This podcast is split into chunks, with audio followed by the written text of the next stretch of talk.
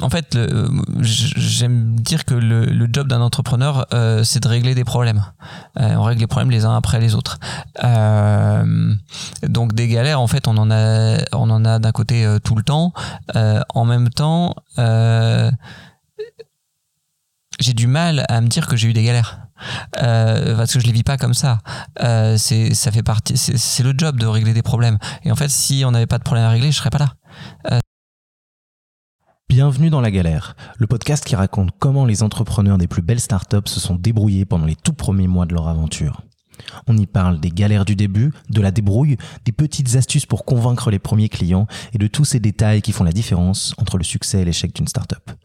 Je suis Michael Koenka, cofondateur de Start the Fuck Up, le studio d'innovation qui aide les entrepreneurs et les grands groupes à lancer des startups.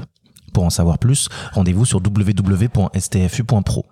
Si vous aimez ce qu'on fait, pensez à vous abonner à la galère pour ne pas rater la sortie du prochain épisode et à nous donner 5 étoiles sur Apple Podcast afin d'aider d'autres personnes à découvrir l'émission.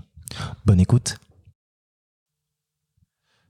Bonjour et bienvenue dans La Galère. Ici Michael Koenka et j'ai l'honneur d'inviter aujourd'hui Grégoire Pigné de Pulse Life. Bonjour Grégoire. Bonjour Michael. Comment ça va?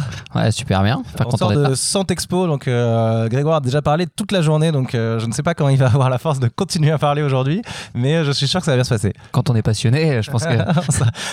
on s'arrête jamais de, de, pitcher sa boîte. Grégoire, est-ce que tu pourrais te présenter et présenter Pulse Life rapidement?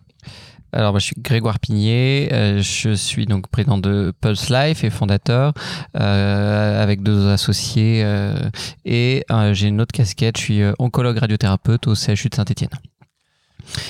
Et Pulse Life, euh, c'est une solution euh, qui euh, vient s'attaquer à un problème extrêmement important dans le système de santé, qui est l'hypercroissance des connaissances médicales. en 1950, les connaissances médicales étaient multipliées par deux tous les 50 ans. en 2020, elles sont passées à multiplier par deux tous les deux mois et demi. Il y a une croissance exponentielle. Euh, des connaissances médicales. Euh, et ça, du coup, c'est arrivé dans un système de santé en fait qui est en crise. Euh, si on regarde le système de santé aujourd'hui, il y a un manque de moyens important, il y a un, manque de médecins, un manque de pharmaciens, un manque d'infirmières et d'infirmiers. il y a maintenant des pénuries de médicaments. Et en parallèle, il y a de plus en plus de patients qui ont des besoins de soins qui augmentent à cause bah, du vieillissement de la population et du papy boom. Et donc les médecins, les pharmaciens, les infirmiers ont besoin d'aide. Et euh, Pulse Life, euh, c'est une solution qui rapporte euh, de l'aide pour trouver des informations fiables, des informations médicales. C'est en fait le Google de la santé. et il est français. Hein, c'est on est fier d'avoir réussi à faire ça. et il permet aux professionnels qui se posent une question devant un patient, un professionnel de santé, un infirmier, un pharmacien, un médecin, systématiquement quand il voit un patient, il se pose une question pour pouvoir définir la bonne prise en charge. Et bien si ça fait par partie de son domaine de compétences, s'il a un doute, s'il veut vérifier, euh, eh ben il peut, euh, grâce à Pulse Life, en cherchant dans des euh, informations fiables, actualisées, alors que jusqu'ici, ben, il y avait que Google, donc il perdait énormément de temps à aller chercher une aiguille dans une botte de foin. donc Pulse Life, c'est le moteur de recherche des soignants, fiable et actualisé. Ça se matérialise sous la forme du, du NAP, c'est ça? Euh, alors, c'est euh, se matérialise sous différentes formes d'app, euh, en fait, ou une app multi-support, euh, qu'on soit sur un téléphone Apple, Android ou sur un ordinateur, hein, sur pulselife.com. Euh, vous connectez et après votre inscription, vous accédez à la masse de connaissances médicales actualisées et vous pouvez l'interroger et l'actionner pendant que vous êtes avec le patient. En consultation. en consultation, exactement. Et juste pour qu'on ait un, ordre d'idée, aujourd'hui, il y a combien de, soignants qui utilisent euh, Pulse Life et vous en êtes où? Vous avez levé des fonds Vous êtes combien dans la, dans la boîte? Alors, Pulse Life, euh, c'est euh, une aventure euh, qui a commencé il y a quelques années et qui était d'abord, on a d'abord fait un annuaire sur le médicament, ensuite un moteur de recherche sur le médicament. À l'époque, on s'appelait d'ailleurs 360 Medix, très orienté médicaments. Et puis, on a fait un switch technologique en intégrant l'intelligence artificielle de très poussée, et en particulier sur le, sur le, NLP, le Natural Language Processing. et ça nous a permis, en fait, toute cette aventure-là de rassembler plus de 600 000 soignants le monde. Euh, on est très présent euh, en France, on est très présent en Espagne, en Angleterre. Euh, et pour donner un ordre d'idée, en France, on a, plus de 100 000 médecins qui utilisent nos solutions. Ouais, super, bravo. Vous êtes combien dans la, dans la, dans la boîte aujourd'hui? Alors aujourd'hui, on est une centaine. Vous êtes une centaine. Ok, super. Eh bien, on va revenir sur toute, cette- toute cette aventure euh, en commençant par le, le, le commencement. Euh, donc, euh, Grégoire, toi, qu'est-ce que qu'est-ce que tu as fait? Qu'est-ce qui t'a amené dans, dans l'entrepreneuriat? Enfin, peut-être que qu'est-ce que tu as fait avant d'être entrepreneur? Tu as mentionné que tu étais oncologue. Alors, euh, donc moi j'ai fait des études de médecine, donc pas du tout des études d'entrepreneuriat ou de gestion de projet. Euh, et où, mais si je reprends du coup toute mon histoire, quand j'étais gamin, moi je rêvais d'être ingénieur. Euh, et en fait, très longtemps, j'ai rêvé de monter une boîte. Alors il y a, de multiples raisons pour lesquelles j'avais ces idées en tête là, mais étant entre guillemets un, un, un cancre ambitieux, euh, euh, j'ai au moment de choisir donc la, la formation, euh, je suis parti sur médecine euh, parce que bah, j'avais pas les dossiers suffisants pour aller faire des, les, des, des, des, des écoles d'ingénieurs comme l'X ou comme les, enfin, les vraiment les meilleurs. Je, je dis que j'étais ambitieux. Ouais. Et en médecine, ben, on a la capacité euh, de choisir aussi plus tard. C'est un domaine qui est extrêmement intéressant où on a une chance inouïe, c'est qu'on sert les patients, euh, ça a énormément de valeur pour, euh, pour la société, pour les patients, ce qu'on fait. On se pose jamais la question de, de, de- à quoi ça sert ce qu'on fait. On l'a d'ailleurs vu pendant le Covid, hein, on était tous là au, travail pour prendre en charge les patients alors que tout le monde était obligé de rester à, la maison. Et, du coup, j'ai fait ce choix de, faire médecine, mais dès ma deuxième année de médecine, j'ai commencé à, à travailler sur des projets entrepreneuriaux. D'accord. Et euh, tu as dit que tu voulais faire ingénieur et donc un peu entrepreneur. Tu te rappelles de tes premières idées de, de projet euh, Qu'est-ce que tu voulais faire en fait? Pourquoi tu voulais faire ingénieur? C'était quoi l'idée derrière? C'était Ah, c'était monter, Ah, c'était fait, monter- monter des euh, boîtes. ah. J'adore regarder un, un secteur et essayer de voir ce qui ne marche pas et comment ça pourrait marcher mieux. Euh, et si vous, me parlez à mon entourage proche, euh, euh, ma femme me dit, de toute façon, je savais que tu allais monter une, quand on se marie, je savais que j'allais monter une boîte parce que je lui parlais de projets tous les jours avec 10 idées par jour, aussi bien sur la gestion du vin, aussi, et le, premier projet post, enfin justement quand j'étais en, deuxième année de médecine, je travaillais avec des amis qui étaient dans une école d'ingénieurs et j'avais euh, euh, orienté un projet sur euh, la gestion des courses. et en fait du stock dans les du stock dans les frigos et c'est ce que Amazon a commencé à faire il y a quelques années. Alors, ton premier projet entrepreneurial, c'était de gérer le stock dans les frigos de, en fait de euh, l'hôpital ou Non, non, de- non, non, pas du tout de l'hôpital. de- De, c'est, c'est dans le euh, de, de chaque citoyen entre guillemets.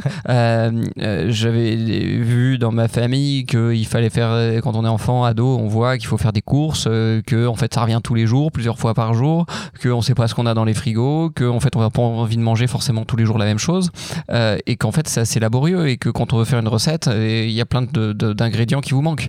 Et si vous avez maintenant on a les technologies, on aurait les technologies pour savoir qu'est-ce qu'il y a dans la cuisine, euh, quel stock il y a et euh, limite proposer des plats et des euh, et, et adapter à ce qu'il y a dans le dans le frigo et ce que vous aimez. Et à l'époque, t'es allé loin sur ce, sur ce premier projet entrepreneurial? Euh, non, pas très loin, euh, parce que euh, c'est juste, enfin, mon point de vue, tout s'apprend dans la vie, et donc être entrepreneur, ça s'apprend aussi dans la vie. Euh, et c'était le tout début de, entre guillemets, ce que le parcours initiatique pour devenir un jour entrepreneur. Et euh, mais bon, c'est dans ce genre de galère qu'on apprend quand même parfois euh, quelques petites choses sur la collaboration avec des associés, sur un projet innovant ou des choses comme ça. Peut-être que tu les as un petit peu vécues là, parce que brainstormer des idées comme ça et débattre avec d'autres, c'est déjà euh, mettre un pied dans le, dans le plat. Oui, carrément. euh, Et puis, euh, donc en plus, on était à distance. C'était, euh, moi, je faisais mes études de médecine à Reims à l'époque. Euh, mes potes étaient à Lille. Euh, donc, s'il fallait travailler à distance, euh, on a fait nos maquettes, nos trucs. Les technologies, bon, c'était pas aussi développées qu'aujourd'hui. donc, c'était pas, c'était, c'était pas aussi simple. Et puis, la motivation de tout le monde était pas, était pas identique. Mais en fait, c'est, c'est, ça reste des, des super souvenirs parce que euh, parce que c'était les premiers pas. Donc là, tu es en deuxième année de médecine, tu tentes ce, ce projet. Après, qu'est-ce que tu fais? Tu dois te spécialiser parce qu'il y a quand même les études de médecine sont quand même très intenses. Donc, euh, je sais pas si tu as pu continuer à le porter ou à en porter d'autres. Jusqu'à quel stade? Non, en fait, ça c'est des petits projets qui sont en fait a- arrêtés assez vite. euh, et il y en a eu d'autres où avec des idées et euh, c'était quand même beaucoup. Ça a été beaucoup plus des itérations en disant ah tiens je ferais bien ci, je ferais bien ça. Et euh, euh, en effet, nos études de médecine euh, sont hyper exigeantes. et du coup, bah, il faut aussi être capable d'assurer, d'assurer à côté. Hein, donc, donc j'ai suivi mon cursus. donc, il y, a, six ans de médecine. Après la première année de médecine qui est un concours. On a ensuite des examens chaque année, comme dans toutes les facs. Et puis en sixième année, on a un nouveau concours, sachant qu'il faut au moins deux ans pour le préparer en bossant sérieusement. Euh, euh, ça a été, euh, ça a été une, phase où j'ai fait, on mange de médecine, on dort médecine, on vit médecine, et en fait, on apprend un truc très important, c'est on apprend à bosser énormément. Euh, et quand on est entrepreneur, euh, euh, on bosse beaucoup plus que, que, que la moyenne. donc c'est dans l'absolu, ça fait partie de la formation. et donc là, tu, tu, te spécialises en oncologie, c'est ça? Alors après, donc après mon internat de médecine, j'ai choisi la spécialité oncologie radiothérapie. et je pars à Lyon faire mon internat de médecine pourquoi tu choisis cette euh, spécialité Alors, il y a, deux choses, en fait, moi, qui, me drive. Euh, il y a, euh, d'un côté, l'humain. on est en cancérologie, on a des patients qui sont extraordinaires, qui, vivent des choses extraordinaires, hyper importantes dans leur vie. et on est à leur côté, à leur service euh, pour les accompagner euh, et, pour leur permettre bah, soit de les guérir, soit de euh, d'alléger des souffrances, soit de leur permettre de, vivre plus longtemps avec la maladie. et donc on a des relations extraordinaires avec les patients. Et il y a une deuxième partie qui est la technologie et l'innovation. la radiothérapie, c'est une spécialité hyper technologique. on utilise dans notre mmh. pratique de, des, des, logiciels basés sur de l'IA pour, pour euh, travailler euh, sur nos patients, euh, faire les soins à nos, patients. et c'est le domaine d'innovation en médecine. Et, moi, ce qui me drive, c'est comment on fait pour faire mieux, aller plus, enfin faire mieux, peut-être plus vite, plus efficacement et, avec une meilleure expérience patient. Donc là, tu te lances ensuite donc en tant qu'oncologue ça Alors c'est pendant du coup en fait toute l'histoire de, de, Pulse Life a commencé euh, pendant mon internat de médecine et le point de départ c'est euh, l'arrivée à Lyon en tant que spécialiste d'oncologie radiothérapie. Alors je ne sais pas si tout le monde sait mais dans les études de médecine on apprend des livres et euh, pour passer les concours. Euh, et du coup, bah, la première réflexion, c'est euh, j'ai demandé à mes pères, donc en arrivant, c'est quel bouquin il faut apprendre pour apprendre la spécialité. Et là, je me suis pris une claque parce qu'on m'a dit, bah, en fait, n'apprends pas de bouquin, n'achète pas de bouquin, ça sert à rien parce que ça sera, ça sera faux à la fin de ton internat. L'internat d'oncologie radiothérapie, c'est 5 ans. Mmh. et du coup, tu te, retrouves, tu te retrouves à te dire, alors, moi, je viens de bosser pendant quelques années à apprendre des bouquins et franchement, c'est vraiment hyper exigeant avec soi-même, euh, hyper dur. Euh, j'ai une famille médicale, donc je sais euh, quel est le, rythme, l'investissement des soignants auprès de leurs patients au quotidien et l'impact que ça a sur leur vie quotidienne. Et je me dis, mais si moi, je, je ma vie plus tard et, les autres hein, médecins, si on doit continuer en fait à bosser, voir tous les patients, j'avais déjà une bonne conscience de la démographie médicale qui était insuffisante par rapport aux besoins de santé. comment ça va être possible de passer la journée avec les patients et la nuit à apprendre les nouvelles connaissances? Euh, je voyais pas comment c'était faisable et j'en avais pas cette envie-là. Euh, et, euh, c'est là que bah, s'est posé la question de quelle solution euh, apporter à ce, problème. et c'est toute la naissance de, de Pulse Life. Et comment ça a démarré? Comment c'était quoi ta première étape? Alors, là c'est pas c'est là c'est en fait un, problème identifié euh, et euh, l'intérêt des petits projets euh, que que j'avais pu initier ou sur lesquels j'ai pu collaborer au, au, préalable ça m'avait appris une chose. C'est qu'un bon entrepreneur c'est un mec qui sait bien s'entourer et bah, en médecine on apprend la compète on apprend à être bon on apprend à être exigeant on apprend à bosser mais on sait pas monter des projets, on connaît pas le business, on connaît connaît pas la vente, on connaît, on est hors marché. Euh, du coup, la première chose que j'ai faite, euh, c'était de euh, me dire, bah, ok, il me faut un associé. Euh, qui a des compétences. Euh, parce que j'avais avant, j'avais quand même euh, échangé avec mes patrons de, de l'époque pour donc le professeur Jean-Yves Blais, professeur Véronique Truel-Noir, qui étaient des experts reconnus au niveau national voire international, et je leur avais soumis le, le, sujet, tout le monde me dit ah oui il y a un problème, il faut le régler, euh, c'est très bien. Euh, euh, j'avais entendu ça et de l'autre côté j'avais déjà des pistes de monétisation avec des gens qui ça intéressait. Mais une fois qu'on en est là, on est coincé quoi, tout seul dans sa petite chambre de, de, son petit appartement. Et du coup la réflexion que j'ai eue c'est bah, j'ai appelé ma sœur, j'ai appelé Clotilde qui avait fait donc une école de commerce à Lyon, l'UM Lyon, et je lui ai dit bah, j'ai besoin de quelqu'un comme toi, j'ai un projet, on dirait qu'il y a ça a du, mes patrons disent ça a du sens. Euh, sentiment qu'il y a une piste de financement. Euh, bah, est-ce que tu as dans ton réseau euh, quelqu'un qui aurait euh, bah, des mêmes compétences que toi? Parce que c'est ce qu'il faut que je sache faire. Et là, en fait, une chance inouïe, Clotilde m'a dit bah, Moi, en fait, je cherche un projet entrepreneurial. je me suis formé pour. J'adore ça. L'exécution, je sais faire. elle avait fait, elle était dans des grands groupes à l'époque euh, euh, donc elle, avait euh, l'exigence des grands groupes. Et, et, et du coup, elle me dit bah voilà, moi je je suis prêt, je suis prêt à essayer. Tu dis que tu es allé la voir avec déjà une idée de financeur ou déjà une idée de business model et une problématique que tu avais validée. Comment tu savais déjà que il fallait euh, valider cette problématique et euh, trouver des financeurs. Comment tu avais ce feeling-là C'est parce que tu n'as pas suivi de formation, d'incubateur, ou je sais pas s'il y avait des accompagnements comme ça, c'était juste... Euh, non, mais en fait, quand toutes ces années où des tout petits projets ou, ou des réflexions sur entrepreneuriales, bah, ça m'avait fait prendre conscience que s'il n'y a pas de business, il n'y a pas d'entreprise. Mhm. Euh, et euh, l'argent n'est qu'un moyen, c'est pas un but, c'est pas un objectif, c'est qu'un moyen, mais c'est un moyen indispensable en fait. Euh, et dans le secteur médical, j'avais pu voir beaucoup de projets s'initier mhm. et mourir très très vite. Euh, en particulier des projets. Euh, il y a eu, euh, on, est fait, on fait partie de la génération où on a vu arriver l'iPhone, on arrivé avec les smartphones, les applications.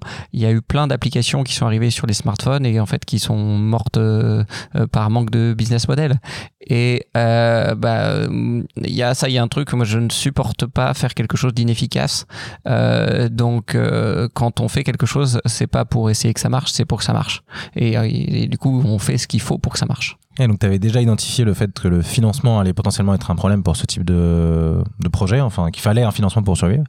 Et donc là, tu avais validé la problématique et tu dis, j'avais déjà une idée de potentiel financeur. Comment tu l'avais trouvé? C'était quoi la piste à cette époque-là avant de, de rencontrer, euh, de, enfin, de bah, proposer à ta sœur de, de rejoindre l'aventure? Euh, le, euh, le système de santé, euh, l'intérêt qu'en fait quand on est dans le système de santé, qu'on est étudiant en médecine, les études de médecine sont longues. Donc on passe beaucoup, beaucoup, beaucoup de temps à travailler à l'hôpital, à, euh, à voir en fait la vie réelle du système de santé et euh, on est on, est on a une certaine expertise euh, si on s'y intéresse un peu euh, sur le système de santé.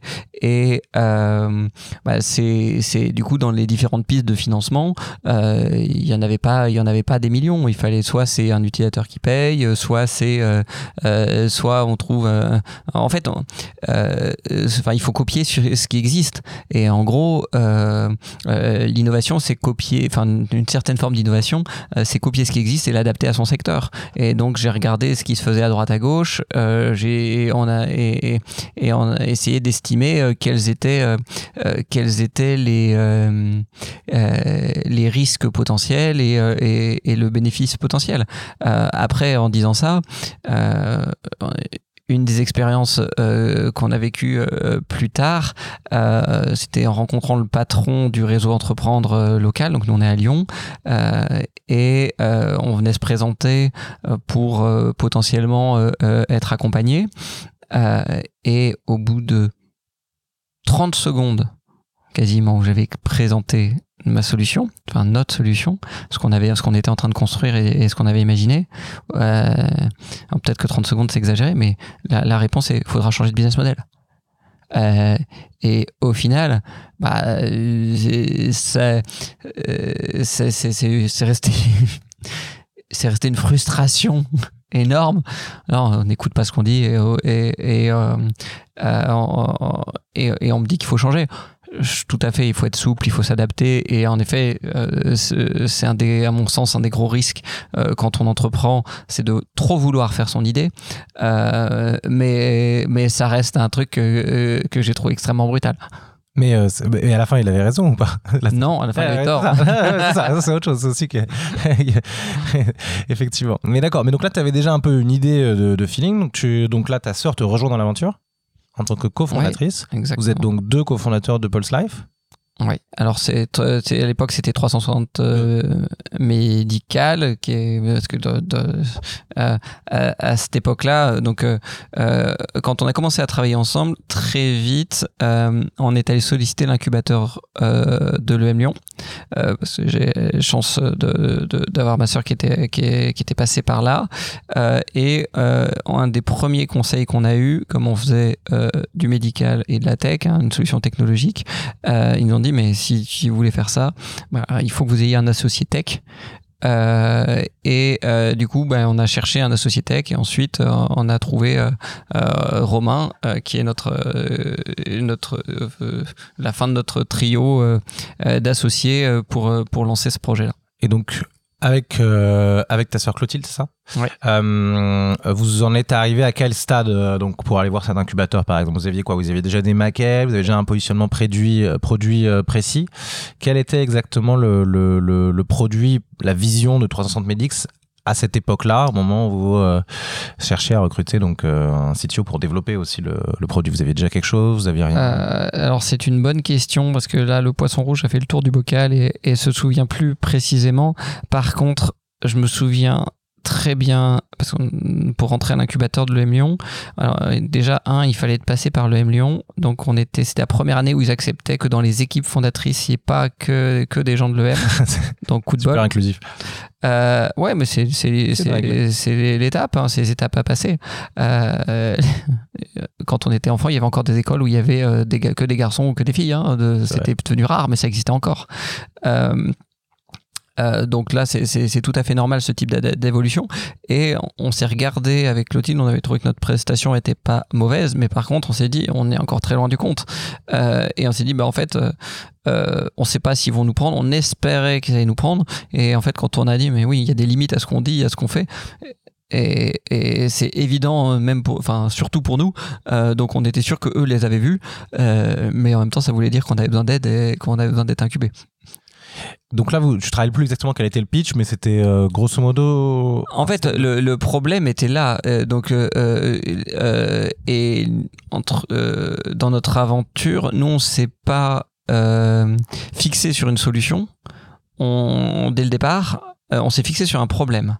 Et derrière, donc c'était une solution technologique qui allait permettre d'accéder à la connaissance euh, et, de, et de pouvoir l'exploiter dans sa pratique quotidienne, euh, de la rendre euh, activable parce que les, les, documents médicaux sur lesquels on s'appuie, c'est des, c'était des documents qui, qui sont un, indigestes en fait, inexploitables devant un patient. donc c'était ça le point de départ. Après la question c'est comment on fait pour que le produit soit adapté à l'utilisateur, que l'utilisateur l'utilise euh, et toutes les questions qui vont avec. Donc là, vous êtes, on vous donne le conseil de recruter un cofondateur technique. Vous, c'est ça votre, votre action principale à ce moment-là? Oui, notre focus principal, c'est comment autour comment, de comment nous. Vous avez fait? euh, euh, alors, on n'a aucun profil tech ni l'un ni l'autre, et du coup, on a regardé autour de nous. Et en fait, la chance qu'on a, c'est que Romain, c'est un mec qui est hors norme, un brillant, et qui a fait EM Lyon euh, et qui était dans l'équipe du Petit Paumé euh, avec euh, Clotilde. Alors Petit Paumé, c'est ceux qui, c'est une, des associations de quand on fait quand on fait le M Lyon et dans cette association, ils font un petit guide sur, sur Lyon, ah. qui existe encore. Hein, il y en a tous les ans, le M Lyon continue à le produire. et si vous voulez savoir quelles sont les bonnes adresses, bah, vous utilisez le petit paumé. En particulier pour sortir, je suppose. Par exemple. et Romain bah, s'était déjà occupé de, la partie technique. Et quand il était sorti, lui, de M, bah, il était allé monter des boîtes tech. Et en fait, il développait, il avait que de, que de l'informatique. jamais, entre guillemets, le métier pour lequel il avait été formé à M Lyon. C'est Jean Briand. Comment vous l'avez convaincu? Euh, bah ça c'est euh, c'est euh, une présentation du projet, de l'ambition, du problème et et je pense qu'il y a une chose qui était importante, c'est la relation que, de confiance qu'il y avait déjà avec Clotilde à l'époque, où ils s'appréciaient et où et chaque enfin ils voyaient la valeur l'un de l'autre. Donc euh, euh, donc ça nous a permis ensuite de, de commencer à, à, collaborer euh, et de découvrir ce que c'est que le travail en équipe. Et donc vous avez fait quoi à ce stade-là? Vous avez commencé à designer une première version du produit c'est ça que lui devait développer? Enfin comment vous êtes répartis les tâches euh, alors, bah, vous, vous levez peut-être des fonds un peu d'abord pour financer du développement. Comment Comment vous organisez Non, alors on a été incubé à EM Lyon et pendant cette, pour cette, avec cette incubation, j'ai eu la chance de profiter d'un programme de formation parce que euh, ont eu la clairvoyance. Euh, c'est euh, Michel Coster qui, qui dirigeait l'incubateur à l'époque, qui je, ma révérence est un très brillant, qui nous a bien accompagnés, et qui a bien fait grandir l'incubateur. Et euh, en fait, à, l'époque, il avait vu que bah, Clotilde, elle ne comprenait pas la médecine c'est logique, et que moi, je ne connaissais rien au business. Et euh, avec l'incubation, il m'a proposé de participer à un, à une formation, le programme Startup, euh, qui moi me permettait de monter en compétences euh, sur le plan euh, business, financier. vraiment, la médecine, c'est aux antipodes du, du, du, monde du marché. Hein. C'est, je pense que c'est difficile de faire plus loin.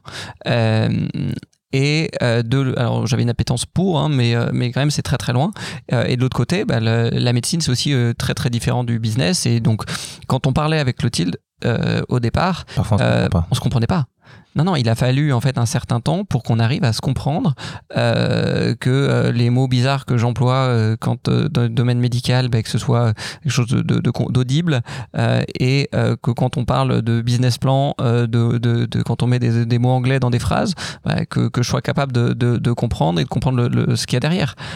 C'est vraiment deux mondes très très différents. Et il y a la tech, qui est normalement le monde avec lequel les entrepreneurs qui ne sont pas du monde médical ont toujours aussi un problème avec avec euh, lequel communiquer. Euh, vous, avez donc le monde business, le monde médical et le monde tech. Et tu as dû apprendre ça aussi ou est-ce que c'était difficile? Peut-être que lui avait plus l'habitude de collaborer avec des gens qui n'étaient pas techniques. Euh, je pense que sur la partie sur, les échanges donc avec Romain sur le plan tech, c'est plus moi qui ai dû apprendre à mieux communiquer et là, on va revenir sur, en fait, à mon avis, un autre des sujets qui est essentiel quand on monte une entreprise, euh, c'est les associés fondateurs. Euh, et euh, on était trois, alors on se connaissait tous plus ou moins, et on est trois personnes qui restent, euh, qui sommes différentes, on sera toujours différents. Euh, mais par contre, un autre cadeau euh, de l'EM Lyon, il nous avait bien expliqué que 80% des boîtes se cassent la gueule parce que les associés s'engueulent. Euh, et euh, du coup, en nous alertant, bah, une fois qu'on a le diagnostic, on a euh, des, plein de possibilités de choses à mettre en œuvre, et en particulier d'organiser notre relation pour que elle ne soit pas exclusivement professionnelle, pour que même dans notre vie professionnelle, on sache avoir des temps d'échange pour comprendre bah, ce qu'il y a dans la tête de, de, de, des autres, ce qu'ils sont en train de vivre. si vous ne travaillez que sur le produit avec le, le tech et avec le CTO et qu'en fait euh, euh, vous n'avez pas euh, conscience qu'il a perdu sa grand-mère parce que vous n'avez pas le temps de discuter et autres, bah en fait il y a un moment peut-être que ça, va créer des tensions. donc il faut avoir cette proximité et en fait ça se crée. Et ça s'organise. et donc, donc ça, c'est un des premiers enjeux des équipes entrepreneuriales, de constituer une équipe. Et donc, il y a, y organiser la relation et être capable. Romain m'a dit très souvent qu'il avait du mal à travailler avec moi parce que ma manière de communiquer, en particulier au moment de stress, c'était pas forcément facile à gérer. Bah, c'est des choses. comme on avait créé cette relation de confiance, on était capable de se dire les choses simplement euh, et avec toujours beaucoup de respect, euh, euh, eh bien, bah, ça permet, ça permet à chacun de s'ajuster pour essayer d'améliorer les choses et de faire en sorte que on évite de créer des frustrations inutiles. Il faut pas que ça, faut pas que ça, ça explose. Et donc là, vous démarrez sur un projet un peu concret. Au-delà, parce que si on l'enjeu c'est pour euh, les, les enfin, partager des expériences euh, pour ceux qui, qui se lancent ou qui veulent se lancer. Euh, il moi, une chose qui paraît importante, c'est c'est que les associés soient hyper soudés, hyper, hyper, hyper soudés. Monter une boîte, c'est probable, c'est que mon point de vue, mais pour moi c'est un exercice extrêmement difficile, extrêmement difficile. Et pour y arriver, il faut que l'équipe soit hyper solide. Ça, c'est sûr. Euh, votre premier produit pour revenir sur euh, cette association, donc là vous commencez à vous connaître, vous commencez à répartir les rôles, à mieux savoir communiquer ensemble. Euh, quel était le, c'est quoi la première chose sur laquelle vous avez travaillé ensemble? Alors, on avait en fait donc imaginé une, non, imagine une solution qu'on qu'on a en se disant on va la tester dans un secteur, on fait une petite solution qu'on va tester en oncologie pour comprendre comment on pourrait avoir l'attraction. euh, et ensuite euh, déployer. L'innovation en médecine vient de l'oncologie euh, en ce moment, donc ça tombait très bien. donc on avait imaginé la solution. ça pouvait apporter les, les réflexions produits ou en tout cas besoin de l'utilisateur. et Romain, c'est quelqu'un d'extraordinaire qui euh, trouve des solutions à tout. Euh, donc on a pu commencer à travailler ensemble pour, euh, pour répondre aux problèmes.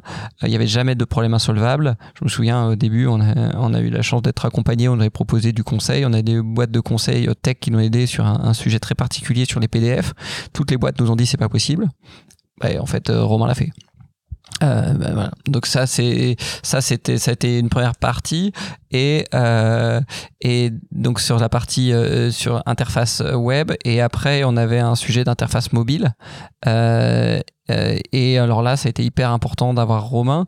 Il n'avait pas les compétences pour développer le mobile mais par contre il avait compétences pour discuter avec une boîte enfin un prestataire Là, vous vous payez pas à ce moment-là quand vous faites cette première version, ce premier POC, donc euh, sur, sur, le scope. Dont, on va revenir sur le scope et le cas d'usage que vous avez ciblé en première et qu'est-ce que vous avez développé exactement mais euh, vous vous payez pas à ce moment-là hein. Non, c'est non non les premières années on s'est pas payé. Euh, Toi t'étais en poste. alors moi j'étais interne en médecine donc, euh, j'avais euh, mon activité, j'avais une rémunération d'activité médicale. Alors enfin c'est c'est c'est un peu plus qu'un stage hein, mais c'est quand même pas c'est quand même pas une rémunération élevée.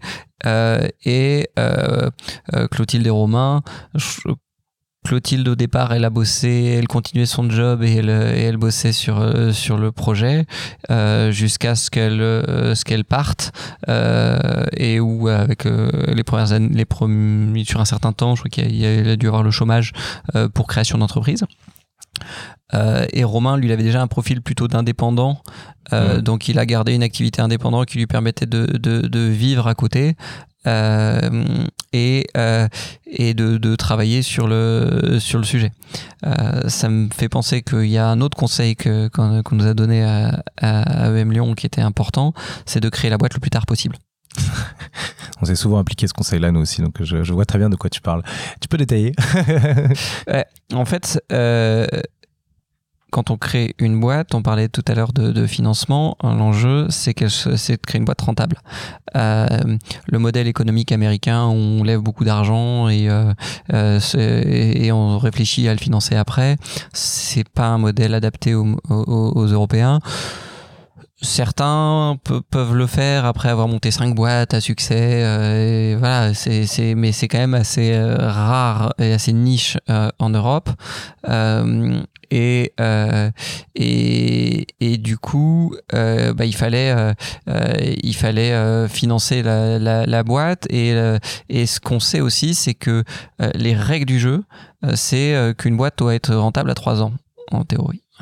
Et donc, bah, si c'est ça les règles du jeu, plus on crée la boîte tard, moins on a de risques euh, de pas euh, euh, atteindre euh, entre la rentabilité ou au moins avoir déployé son, commencer à, valider son business model à 3 ans. Parce que être rentable à 3 ans, c'est pas forcément faisable dans tous les secteurs.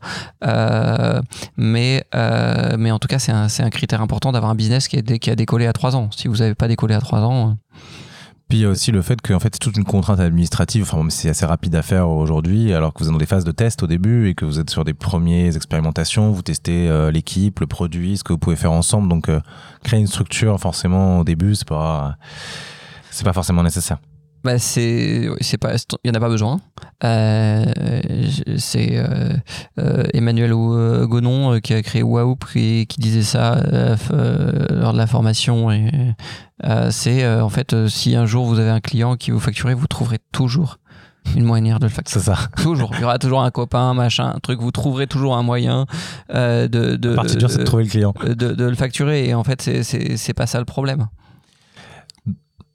Donc là, votre premier euh, prof de concept, donc euh, c'est sur quel air, euh, enfin c'était pour résoudre quel problème précisément? Parce que tu parles là d'un énorme problème qu'est la recherche d'informations médicales en live, en temps réel, etc. sur toutes les pour tous les types de médecine et tout ça. Là, vous étiez en oncologie. Comment tu, tu démarres en fait 360 Medix Comment tu démarres un projet comme ça pour prouver qu'il y a de l'attraction? Faut eh Vous êtes parti sur quoi? Alors, euh, on est parti euh, euh, sur la. En fait, on a agrégé un certain nombre d'informations médicales. Finalement, on, est revenu à, posteriori sur ce qu'on sur ce qu'on a commencé à faire au départ, même si on le fait un peu différemment. mais on a agrégé un certain nombre de services qui pouvaient répondre à ces problèmes-là. Et en agrégeant ces services, en le testant sur le terrain, en allant voir nos clients, en fait, c'est comme ça euh, qu'on a pu affiner. Et euh, on a eu un coup de chance inouï, euh, c'est que en développant cette suite de fonctionnalités, on a développé cette technologie sur, la gestion des PDF. et, et, en fait, cette technologie, elle nous a permis de passer un cap juste après je, reviens sur l'histoire concrète. Euh, on avait fait cette plateforme test. Euh, on allait voir des clients. On allait voir des clients toutes les semaines. Euh, Quand tu dis clients, c'était alors, c'était des prospects. Donc, des, des, au départ, on, pensait travailler avec avec, enfin, avec la promotion du médicament, des produits de santé pour déployer nos, nos solutions. Et, euh, et, on disait il y a, y, a, y a, un créneau euh, là euh, euh, avec une grosse question éthique derrière sur comment on peut faire les choses et donc on allait les voir euh, on allait les voir pour qu'ils nous pour essayer de comprendre comment le modèle de financement comment c'était possible tout en gardant euh, une éthique irréprochable. Euh, il faut savoir que nous, on fait partie de la génération euh, où on a vu les scandales sanitaires, Mediator, Distilben, Depakine, enfin j'en passe et des meilleurs, et et en fait, on a vu les, déviances possibles de la promotion du médicament. Et toute la question, c'était bah, est-ce qu'on peut travailler avec l'industrie du médicament de manière éthique et qualitative? Et euh, du coup, bah, on allait voir les clients. Euh, toutes les semaines, on allait voir des, prospects en disant euh, comment vous travaillez, voilà ce qu'on fait, est-ce qu'on peut travailler avec vous, comment on assure que notre, nos utilisateurs ils aient confiance dans, dans ce qu'ils vont pouvoir utiliser, comment de quoi vous avez besoin pour, pour travailler avec nous. Et en fait, c'est en faisant ce travail-là euh, que euh, euh, il nous arrivait deux choses. Euh, il nous arrivait un jour qu'un client nous a dit, bah, dans votre plateforme, il faudrait qu'il y ait l'information sur le médicament. Et en fait, cette information sur le médicament, elle faisait pas du tout partie de toutes les solutions qu'on avait mis en œuvre euh, parce que euh, y avait euh, il y a des il y avait Vidal, Thériac, Claude Bernard qui, sont encore aujourd'hui et qui faisaient déjà ça très bien. Donc il n'y avait pas de raison pour nous en fait de, faire ça. Et, et du coup, il y a un, un de nos clients qui nous a dit mais faites-le.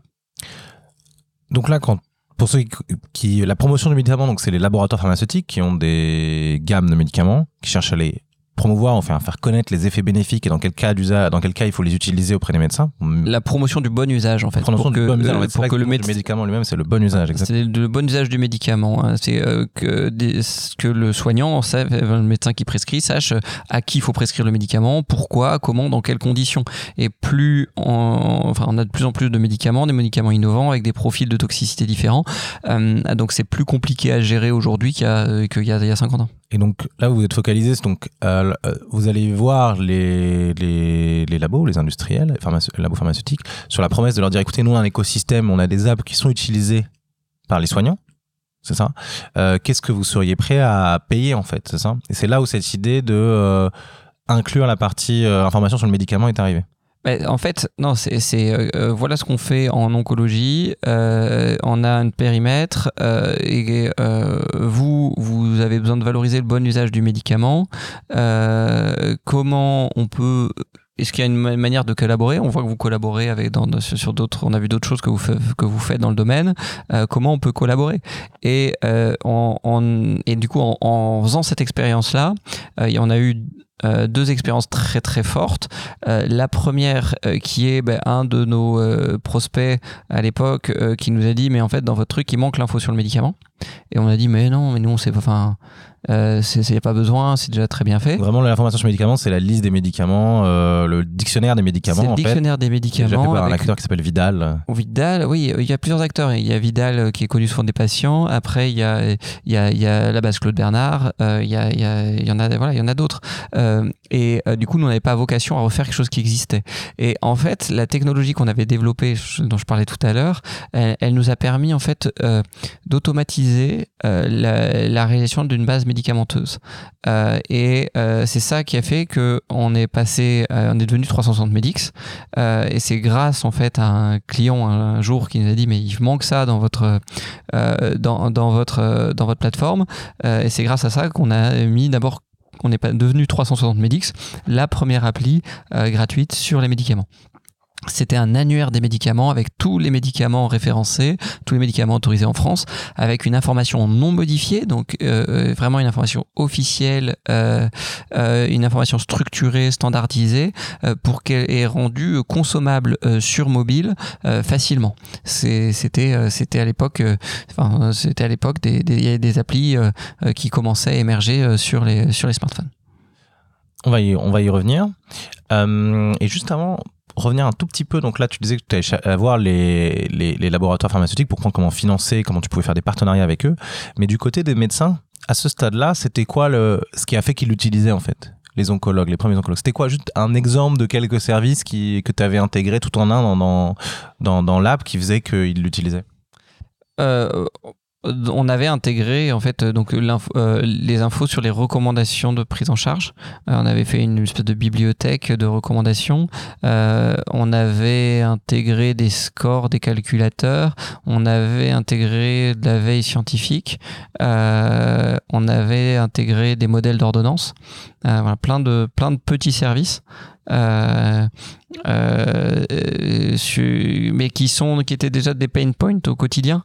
Euh, mais c'est pas toute la question, c'est est-ce que le pain point est suffisant pour décoller?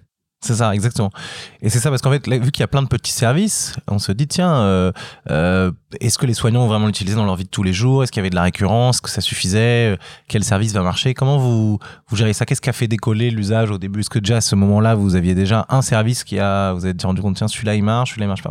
Ou alors c'était la combinaison de tous au sein de l'app qui faisait que, au sein d'une seule app, sans avoir téléchargé plusieurs qui avaient de la valeur, qu'est-ce qui faisait que euh, que ça marchait Là, on était là, on était vraiment dans la phase exploratoire. Donc en fait, on était en mode on teste, euh, on faisait, on testait, euh, est-ce que ça marche, ça marche pas, et ainsi de suite.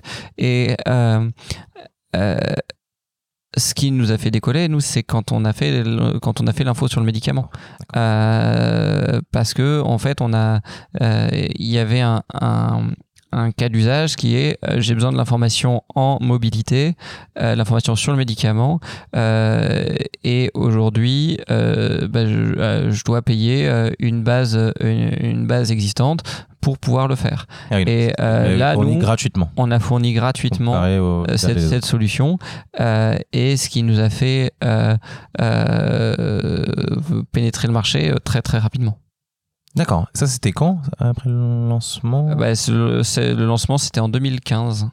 Et donc ça, c'était déjà euh, inclus dans le lancement? Et c'était pour... plus que ça, en fait. C'était plus que ça. D'accord. C'était que ça. Ah, c'était que ça, 370X au début. D'accord, d'accord. Promise de valeur, on n'avait plus de services et tout ça. Non, non, parce...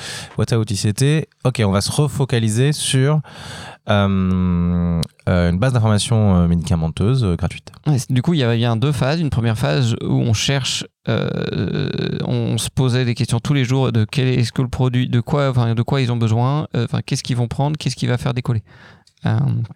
Donc là, vous repérez cette traction qui n'est pas que sur l'oncologie. Non, du coup, c'était ça l'intérêt, c'est que c'était trans, enfin, c'est pour toute la médecine, tous les soignants. Okay. Ce qui était notre objectif de base. Euh, on a toujours eu, nous, euh, euh, vocation à servir tous les soignants. parce que dans, le, dans, dans, notre démarche initiale, il y a deux choses qui sont extrêmement fortes. C'est que, un, on croit très fortement que la valeur de, des soins et, des, en fait aux patients, c'est le soignant qui l'a dans les mains c'est le médecin, c'est l'infirmier. En fait, je pense que le pharmacien, on se rend pas compte de la chance qu'on a en France aujourd'hui euh, d'avoir de, de, des soignants de cette qualité-là. Et c'est pour ça qu'il faut que ce métier reste hyper attractif pour garder ce niveau de qualité. Et du coup, nous, on avait cette conscience-là, donc euh, euh, on était là en se disant, on veut les servir tous. D'autant plus qu'on a vu l'informatique arriver à l'hôpital qui était pas du tout arrivé par le terrain, avec des solutions qui n'étaient pas abouties sur le terrain, et avec des soignants qui se plaignaient constamment de solutions inadaptées. Et j'en faisais partie, j'étais le premier à râler sur les, sur les solutions. Et euh, donc notre démarche, c'est de dire, ben, on se met au service du soignant, on met la, la, technologie au service des soignants, et c'est eux qui vont pouvoir créer plus de valeur. Euh, et donc nous, on a cherché quels étaient les pain points les plus importants, euh, les choses qui, allaient, qui avaient le plus de répondants. Donc là, vous avez de la traction sur, euh, sur cette fonctionnalité-là, qui devient la, fonctionnalité essentielle. Ça dure combien de temps et comment vous gérez cette traction? Enfin, vous essayez de vous diversifier tout de suite ou là, c'est plutôt euh, vous, euh, vous, vous nouez des premiers partenariats commerciaux? Enfin, comment, dans cette phase-là, qu'est-ce que, qu'est-ce que vous faites pour déployer le service? Vous peut-être recruter, enfin, lever des fonds?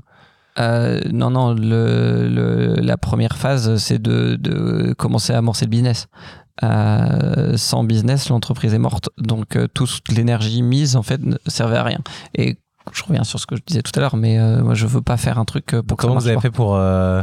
bah, on va voir les clients, on va voir les clients, on va voir les clients, on va voir les clients, on va voir les clients, et on met toute l'énergie dessus pour essayer de comprendre, euh, d'évangéliser déjà euh, sur ce qu'on fait, sur la manière dont on le fait, euh, sur comment on veut travailler, parce que il y a un truc qui est aussi extrêmement important nous dans notre démarche, c'est l'éthique. Euh, je parlais des scandales sanitaires euh, et euh, justement nous on, on voulait s'assurer que si jamais on devait travailler avec l'industrie pharmaceutique euh, on mette en place euh, un modèle euh, sécurisé. Et, ce qui fait que dans, notre aventure entrepreneuriale le premier client qui a accepté de nous signer un contrat nous on l'a refusé donc quand ça fait des mois et des mois que vous bossez avec quelqu'un pour discuter du contrat et qu'il vous propose un contrat qui était une somme significative à l'époque euh, et, et, que vous lui dites non, euh, bah c'est c'était hyper structurant. C'était quoi l'ordre de grandeur de cette première vente? Pour combien d'impressions? Enfin, C'était quoi euh... C'était plusieurs dizaines de milliers d'euros. Pour pouvoir diffuser une information sur le bon usage à non, le périmètre, justement, c'était ça le, sujet, c'est que c'était un périmètre plus global euh, et, euh, et où euh, ça permettait pas de, de, servir le soignant. Euh, ça permettait de remplir les objectifs de l'industriel, mais ça permettait pas de servir le soignant. Et nous, notre ADN, euh, dans tout ce qu'on fait, euh, et ça fait partie des choses que, que, que, que, je transmets systématiquement à tout nouvel arrivant dans notre entreprise, c'est qu'en fait là, la première chose, la première question qu'on doit se poser quand on fait quelque chose chez Pulse Life, c'est est-ce que ce que je fais, ça va servir le soignant. Et comment ça va le servir? Et si on ne sait pas euh, comment, il faut se poser la question parce que si on trouve pas la réponse, c'est qu'il faut pas le faire. Donc là, vous refusez euh, votre premier euh, contrat. Vous réussissez à en trouver d'autres? Oui, sinon on serait pas là. c'est ça. Vous en avez. C'était quoi ton premier contrat signé? Je sais plus ça. Après, on a du coup, en fait, la démarche s'était lancée et on avait compris, c'était, on avait confiance en fait dans le fait que euh, on apportait de la valeur. Euh, et, que même si euh, nos premiers partenaires n'avaient pas encore la, le mindset de, de, faire les choses comme on leur proposait, à savoir éthique et qualitative, enfin, une autre manière digitale et, et éthique qualitative.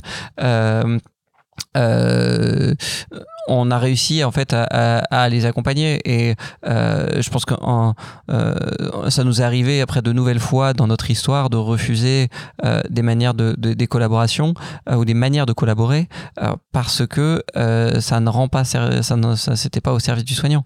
Et, et ça c'est vraiment notre ADN tout ce qu'on fait ça doit servir le soignant donc, là, vous êtes en phase d'acquisition commerciale pendant un certain temps, vous, vous validez l'attraction. Tu travailles à peu près combien de clients vous réussissez, combien d'opérations, je sais pas quelle est votre, votre mesure, combien d'opérations vous réussissez à avoir, en combien de temps, sur ces, combien de temps dure cette phase-là? Non, ça je saurais pas dire. Par contre, euh, euh, ce, que je sais de, ce, de ce qu'on a fait, c'est que surtout on a été hyper frugal.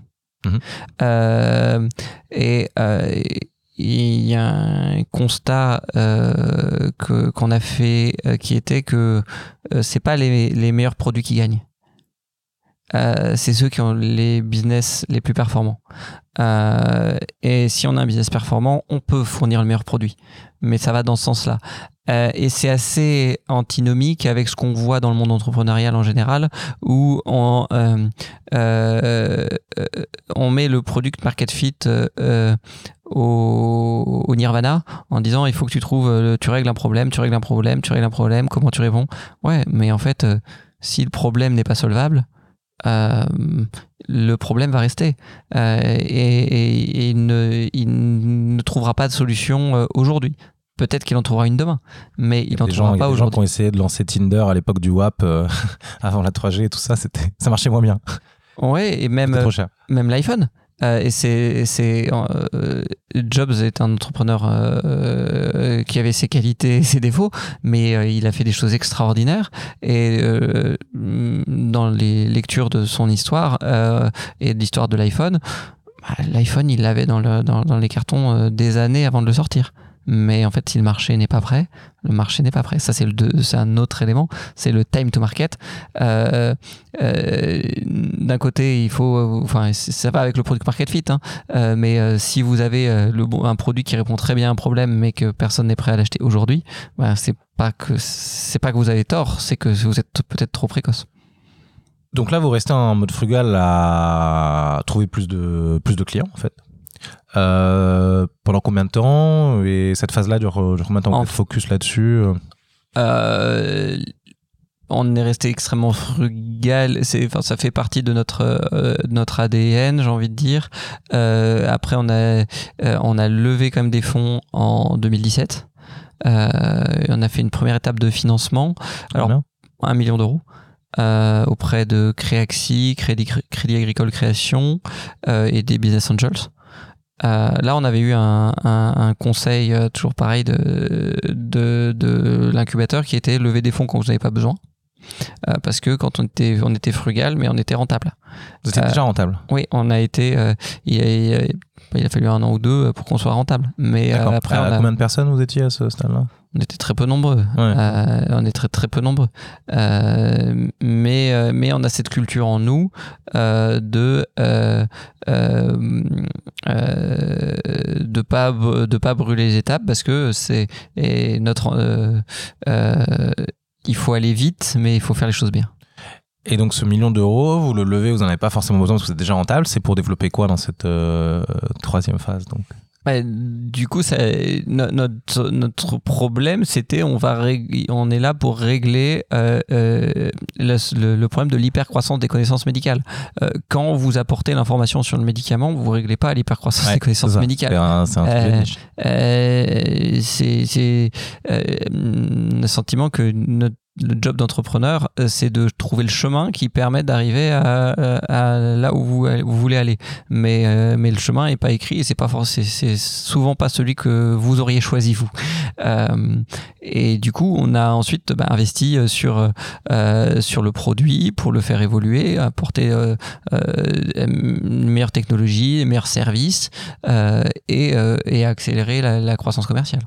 Et là, vous avez rajouté d'autres services ou vous êtes toujours sur le médicament Bah, cette phase-là, en fait, euh, euh, on a commencé à rajouter d'autres services qui euh, ont, du coup, c'était depuis 2017 et qui ont pris un sens tout particulier il y a quelques semaines. parce que on, était 360 Medix pendant des années et on est devenu Pulse Life parce que on a fait un switch technologique majeur. On a construit une équipe data qui travaille donc sur de l'intelligence artificielle qui permet euh, de comprendre en fait les contenus médicaux euh, et euh, euh de comprendre les, les questions que se posent les soignants et de relier la bonne question avec la, la avec la bonne réponse. Euh, et en fait, bah, faire ce travail-là, euh, c'est un travail de titan parce qu'il faut maîtriser toute la connaissance médicale de tout qui est produit dans le monde entier. il faut être capable de comprendre du multilingue parce que on travaille avec des données euh, qui sont internationales. On a toujours eu cette ambition d'être international, euh, donc aussi très vite. Euh, alors très très vite, mais tu vas me demander quand. Ouais, c'est ça. mais j'aurais j'aurais du mal à dire quand. on a ouvert dans d'autres pays la solution et du coup on a adapté la solution bah, à l'Espagne, à l'Angleterre pour que pour que bah, eux aussi aient accès à cette information sur le médicament. Mais, euh, mais déjà, il y a, l'année dernière ou il y a deux ans, euh, 360 Medix s'appelait encore 360 Medix et avait déjà un portefeuille de services ou d'applications à l'intérieur ou une notion de boîte à outils avec plein d'outils pour différentes spécialisées, euh. Donc, euh, un oncologue pouvait choisir quelques outils, un cardiologue pouvait choisir d'autres outils dans la plateforme. Il y, y, avait bien cette dimension-là il y avait déjà cette dimension-là qui avait été donc initiée, parce qu'en fait, c'est des choses à mettre en place qui prennent du temps. Euh, et donc, on avait commencé à mettre les premières briques. Euh, euh, ce qui. ce qui mais on était toujours 360 Medix et on était reconnu pour ça. Euh, pour, le, côté médicament. Pour le côté médicament.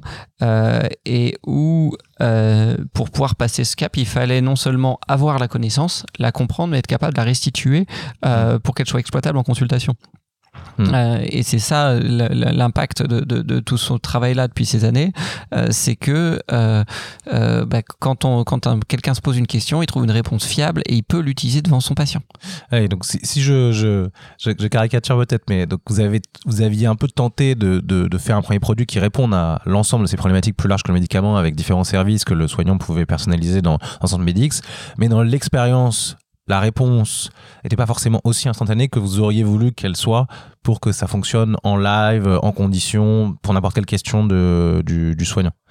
Et donc là, c'est pour ça que vous allez vers l'intelligence artificielle pour vous aider à euh, réduire le temps de réponse et pouvoir répondre plus vite sur la base de, de connaissances que vous avez euh, dans 360 Medics. C'est ça? Euh, C'est optimiser votre produit en fait. Le, le, le besoin, c'est le besoin, c'est toujours pareil. C'est nous on le fait pas pour nous, on le fait pour, on est au service du soignant. Donc le besoin du soignant, c'est quand il y a une question, c'est trouver une réponse fiable où qu'elle soit euh, euh, et qui où qu'elle soit qui quelle que soit la personne qui les produite. et donc ça, c'est le problème de départ. et après, bah, sur le chemin, on a, on a testé beaucoup de choses mmh, pour le construire.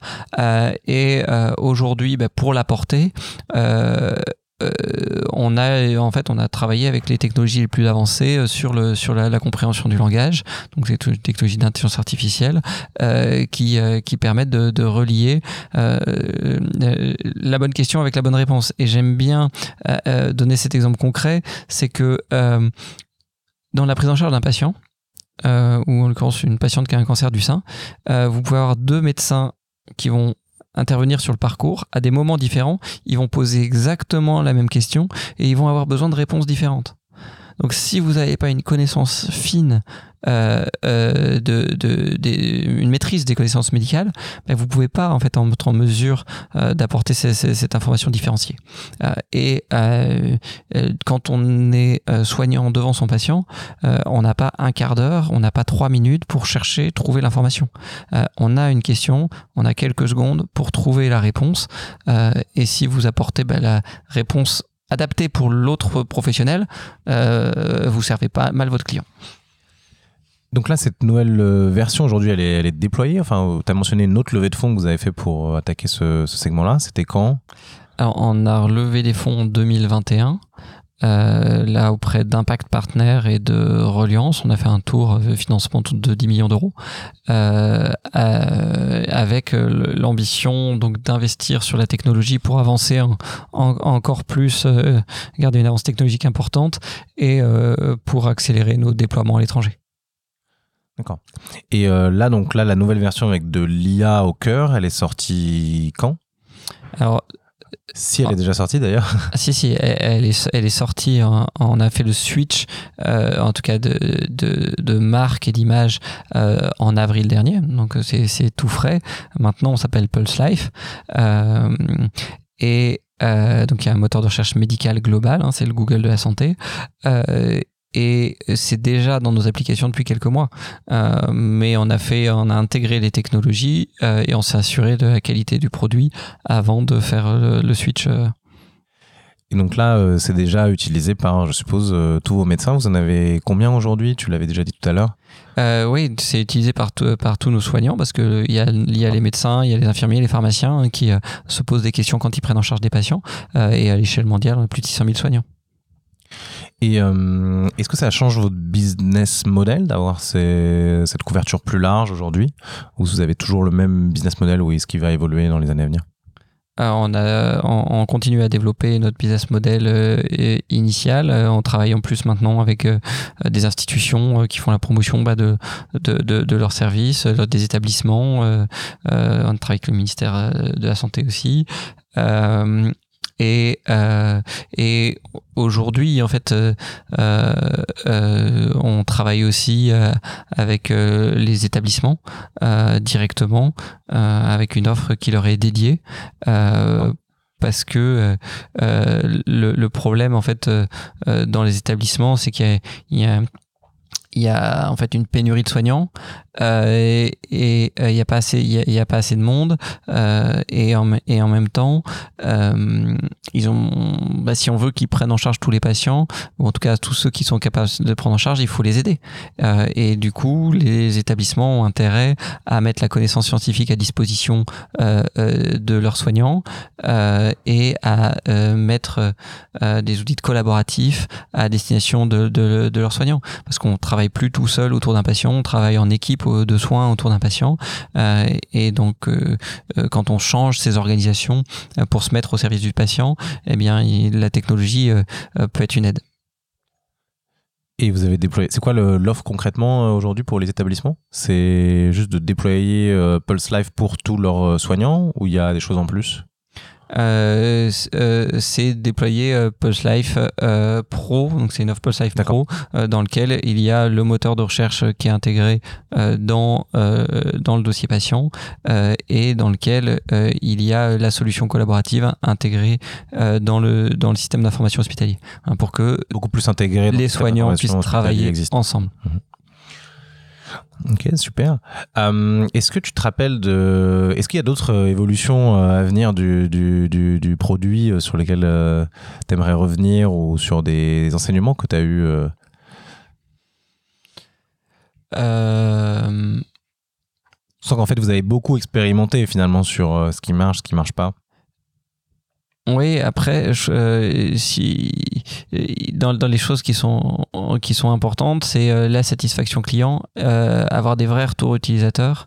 et, et, et c'est ça qui est, qui, est, qui est pas toujours facile. Je, dans, notre, dans notre secteur, il y a une demande qui a été faite pendant très longtemps. On veut une solution sur les interactions médicamenteuses, on veut une solution sur les interactions médicamenteuses.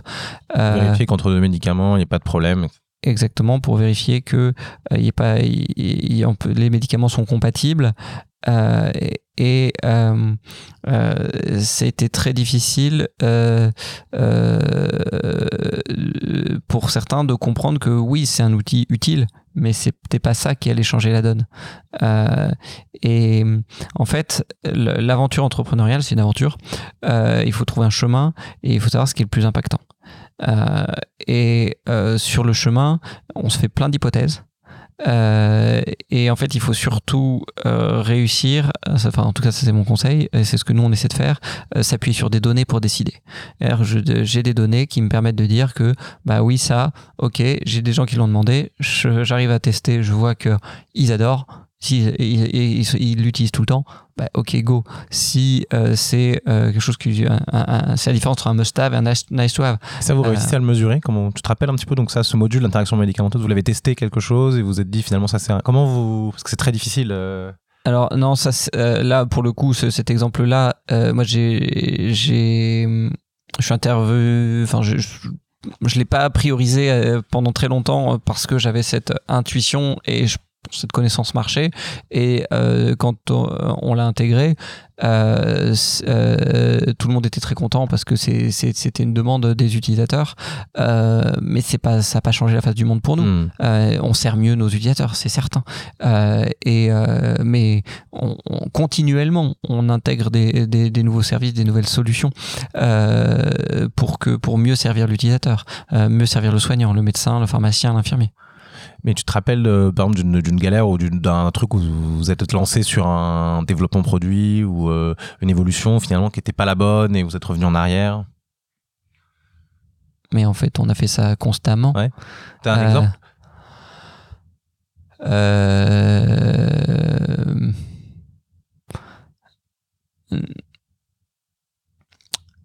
Oui, si je prends un exemple euh, dans notre solution, donc on a une solution de veille scientifique actuelle pour actualiser ses connaissances euh, médicales et euh, bah, on avait euh, euh, on avait testé une solution qui permettait à nos partenaires de faire leur veille euh, et de la partager. Euh, bah, on a testé, on, voilà, c'était une belle idée sur le papier. en pratique, ça ça ça a pas marché. mais des, en fait, on teste une enfin L'enjeu, c'est de tester vite les idées. Euh, tester une idée, c'est à mon avis, c'est très bien. Euh, à partir du moment où on est capable de la mettre à la poubelle très vite. Tu as un ordre de grandeur du nombre d'idées en fait que vous avez sorties et testées dans Pulse Life que Combien vous auriez jeté? Je peux pas dire ça. Mais c'est dans l'ordre de la centaine ou c'est les centaines ou... Bah après, ça, peut prendre. Enfin, tout dépend à quelle échelle, à, quelle, échelle on parle. Est-ce que c'est, euh, euh, on s'est posé la question d'intégrer ceci euh, ou on l'a intégré une version V0 et on n'a pas fait la on n'a pas fait la, la, version suivante. après, nous dans notre dans notre histoire, il faut, on a on, a fait euh, euh, depuis quelques mois et en particulier depuis, euh, depuis 2021 un énorme investissement sur le produit et sur la tech qui était moins important au départ. Et, et, du coup, alors, on avait quand même des capacités pour faire des choses qui étaient quand même beaucoup plus limitées. Et, euh, et du coup, on a aujourd'hui une maîtrise bien euh, meilleure de, de, ce qu'on fait, de ce qu'on sort, euh, que ce qu'on avait à l'époque. on a fait un énorme bond en avant. Super. Est-ce que tu as, as, une autre galère ou aventure que tu aimerais raconter à nos auditeurs? Le titre du podcast étant La galère. Ouais. Ouais, les- euh, En fait, euh, j'aime dire que le, job d'un entrepreneur, euh, c'est de régler des problèmes. Euh, on règle les problèmes les uns après les autres. Donc des galères, en fait, on en a, on en a d'un côté tout le temps. En même temps, j'ai du mal à me dire que j'ai eu des galères. Parce que je les vis pas comme ça. C'est le job de régler des problèmes. Et en fait, si on n'avait pas de problème à régler, je serais pas là. Euh, ça m'intéresserait pas. Donc, euh, euh, euh, dès qu'on veut, dès qu'on veut faire quelque chose de nouveau, qu'on veut changer quelque chose, bah oui, il y a des obstacles. Mais en même temps, c'est l'apprentissage. Quand quand on a un, enfant qui doit aller acheter quelque chose à la boulangerie, bah, si, enfin, c'est une galère. La première fois, c'est une galère euh, parce que il faut être capable de parler assez fort, euh, de, de savoir ce qu'on veut acheter et d'avoir de, de d'avoir savoir ce qu'on donne comme argent et ce qu'on récupère. Euh, si vous savez pas faire ça, vous pouvez pas acheter du pain la boulangerie. Et en fait, bah ouais, du coup, on pourrait dire c'est une galère. Qui est-ce qui dans de- aujourd'hui dans son quotidien se dit ah oui, bah c'était une galère? Non, c'est pas une galère. C'est juste une étape d'apprentissage. Trop bien. Euh, je me rends compte qu'il y a un point que, que j'ai malheureusement oublié, c'est euh, comment tu as fait pour que ton app soit virale en fait? On a parlé de l'acquisition évidemment des labos, bon ça faut leur parler, c'est du B2B. Mais est-ce que comment tu fais pour que les soignants en fait euh, adoptent l'application et qu'elle soit aussi diffusée à autant de, de soignants à travers le monde? Vous avez fait du, on n'a pas parlé de marketing ou choses comme ça en fait. Est-ce que vous avez une méthode pour le faire? Euh, nous, ce qui, en fait, euh, ce qui était le plus fort pour nous, c'est le bouche à oreille, Euh, parce qu'on est arrivé sur un, un- un- avec un produit où il y avait un besoin qui était qui était criant et il n'y avait pas d'alternative à ce qu'on proposait ou en tout cas il n'y a pas d'alternative gratuite et on est dans un secteur, dans un monde où bah, tout le monde se connaît, tout le monde se parle et, et du coup c'est vraiment le bouche à oreille qui nous a fait accélérer extrêmement fort. Euh, ce qui, ce qui, oui, un- on va dire, un- on peut dire un coup de chance. Et Il en faut, il en faut. Bah, Le, le vaccin, la découverte du vaccin, c'est un coup de chance. Euh, voilà, il y a, il y a- il y a plein d'histoires en fait qui sont qui, qui sont euh, qui sont des coups de chance. dans- dans- on en a tous dans nos vies, Euh, et la chance fait partie fait partie des, des, des choses que l'on- que l'entrepreneur doit avoir. Doit- Alors, c'est c'est- ce que je répète souvent, ouais, il faut, l'entrepreneur doit savoir provoquer la chance. Oui, alors c'est ça. euh, Il y a un cours à HEC sur la, sur la chance. Euh, euh, donc il y a sûrement des postures, des choses qui permettent de, de- de- d'y accéder. Euh, mais après, c'est quand même difficilement compréhensible. Et si, si on dit bah, qu'est-ce que je dois faire pour avoir de la chance, je, je, je sais pas. J'avais une manière de le quantifier, ça. Au début de, mon cours à l'ESCP, je, coachais tous les projets. Je leur disais Ah, là, j'ai telle, telle personne à qui je peux te faire l'intro, telle, telle personne à qui je peux te faire l'intro. Et à la fin du cours, je leur disais Ok, sur les 10 groupes, il n'y en a que un qui est revenu vers moi pour, euh, pour l'intro. Eux, ils savent provoquer la chance. Parce que euh, tous les autres, tu leur as tendu une porte. Peut-être que la porte, elle leur semblait pas géniale et tout ça, mais ils ont même pas essayé d'ouvrir la porte pour voir ce qu'il y avait derrière. Et la chance, c'est souvent une connexion, une rencontre à un moment qui te fait découvrir, bah en fait, il faut rajouter tel truc dans ton app. C'est comme ça qu'il faut pivoter. Et, et il y a un petit peu cette démarche d'écouter, euh, d'aller chercher euh, au-delà de ce que tu as en tête euh, initialement. Quoi. Ah, je suis complètement aligné avec, avec ce, que, ce que tu viens de dire là. Un des biais, à mon avis, les plus difficiles, c'est quand on est entrepreneur, qu'on voit un problème et qu'on imagine une solution, c'est qu'en fait, on l'imagine tellement que on l'incarne. Et on veut, on a tendance à vouloir faire que la solution nous corresponde. Et en fait, c'est pas, on, a tort dans 99,99% des cas. Il y a peut-être 0,1 0,1% des mecs qui, qui sont, qui sont hyper brillants et qui savent exactement ce que veut le marché. Mais, euh, mais ils ont beaucoup de chance. Ouais, bien. Mais écoute, euh, merci beaucoup, euh, Grégoire, euh, pour cet entretien. Euh, et on va rester sur ce, ce mot de la fin. Euh, ayez, de, ayez de la chance. Dé- Débrouillez-vous euh, pour trouver comment, mais. Bonne chance. et bonne chance, voilà. Merci, Grégoire. Au revoir. Merci, Mickaël. Si vous êtes arrivé jusqu'ici, c'est sûrement que l'épisode vous a plu. Merci de le partager autour de vous et de nous mettre une note 5 étoiles avec un joli commentaire. Ça va énormément nous aider à faire connaître le podcast. Évidemment, si vous avez des besoins en accompagnement sur vos projets innovants, N'hésitez pas à contacter Start the Fuck Up, on saura s'occuper de vous. Il suffit de nous écrire sur contact at stfu.pro. Au nom de toute l'équipe, je vous dis à très bientôt.